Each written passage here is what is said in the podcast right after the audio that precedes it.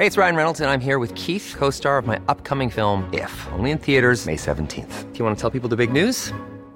All right, I'll do it. Sign up now and you'll get unlimited for $15 a month in six months of Paramount Plus Essential Plan on us. Mintmobile.com slash switch. Upfront payment of $45 equivalent to $15 per month. Unlimited over 40 gigabytes per month. Face lower speeds. Videos at 480p. Active Mint customers by 531.24 get six months of Paramount Plus Essential Plan. Auto renews after six months. Offer ends May 31st, 2024. Separate Paramount Plus registration required. Terms and conditions apply if rated PG.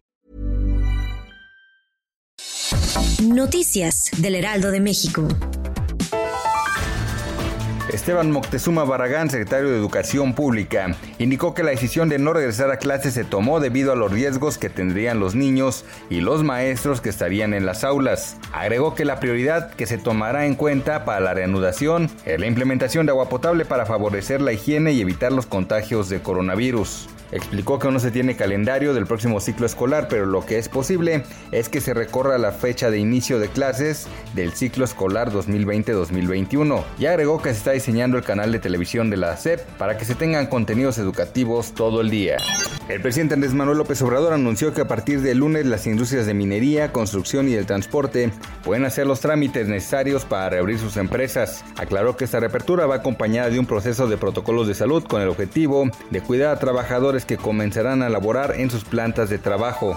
Ante la llegada de la temporada de huracanes al país, la prevención para evitar afectaciones en la población es crucial por lo que Protección Civil recalcó la importancia de acatar las medidas decretadas por la autoridad en este tipo de fenómenos. En entrevista con Lupita Juárez y Sergio Sarmiento para el Heraldo Radio, David León, coordinador nacional de Protección Civil, informó que serán entre 30 y 37 sistemas los que se presenten durante esta temporada de huracanes y aseguró que de los huracanes que se formarán en esta temporada, solo 5 o 6 tendrían efectos sobre el territorio nacional sector turismo y el transporte aéreo sufrieron graves pérdidas debido al aislamiento social, por lo que hoy las aerolíneas ofertan vuelos a muy bajo precio. Este es el caso de Viva Aerobús, quien se encuentra vendiendo tickets de 295 pesos a destinos playeros como lo es Veracruz, y además ponen oferta el seguro de viajero, el cual permite el reembolso total del costo del boleto del avión, cuando dicho seguro vale 200 pesos normalmente, la promoción lo deja en 49.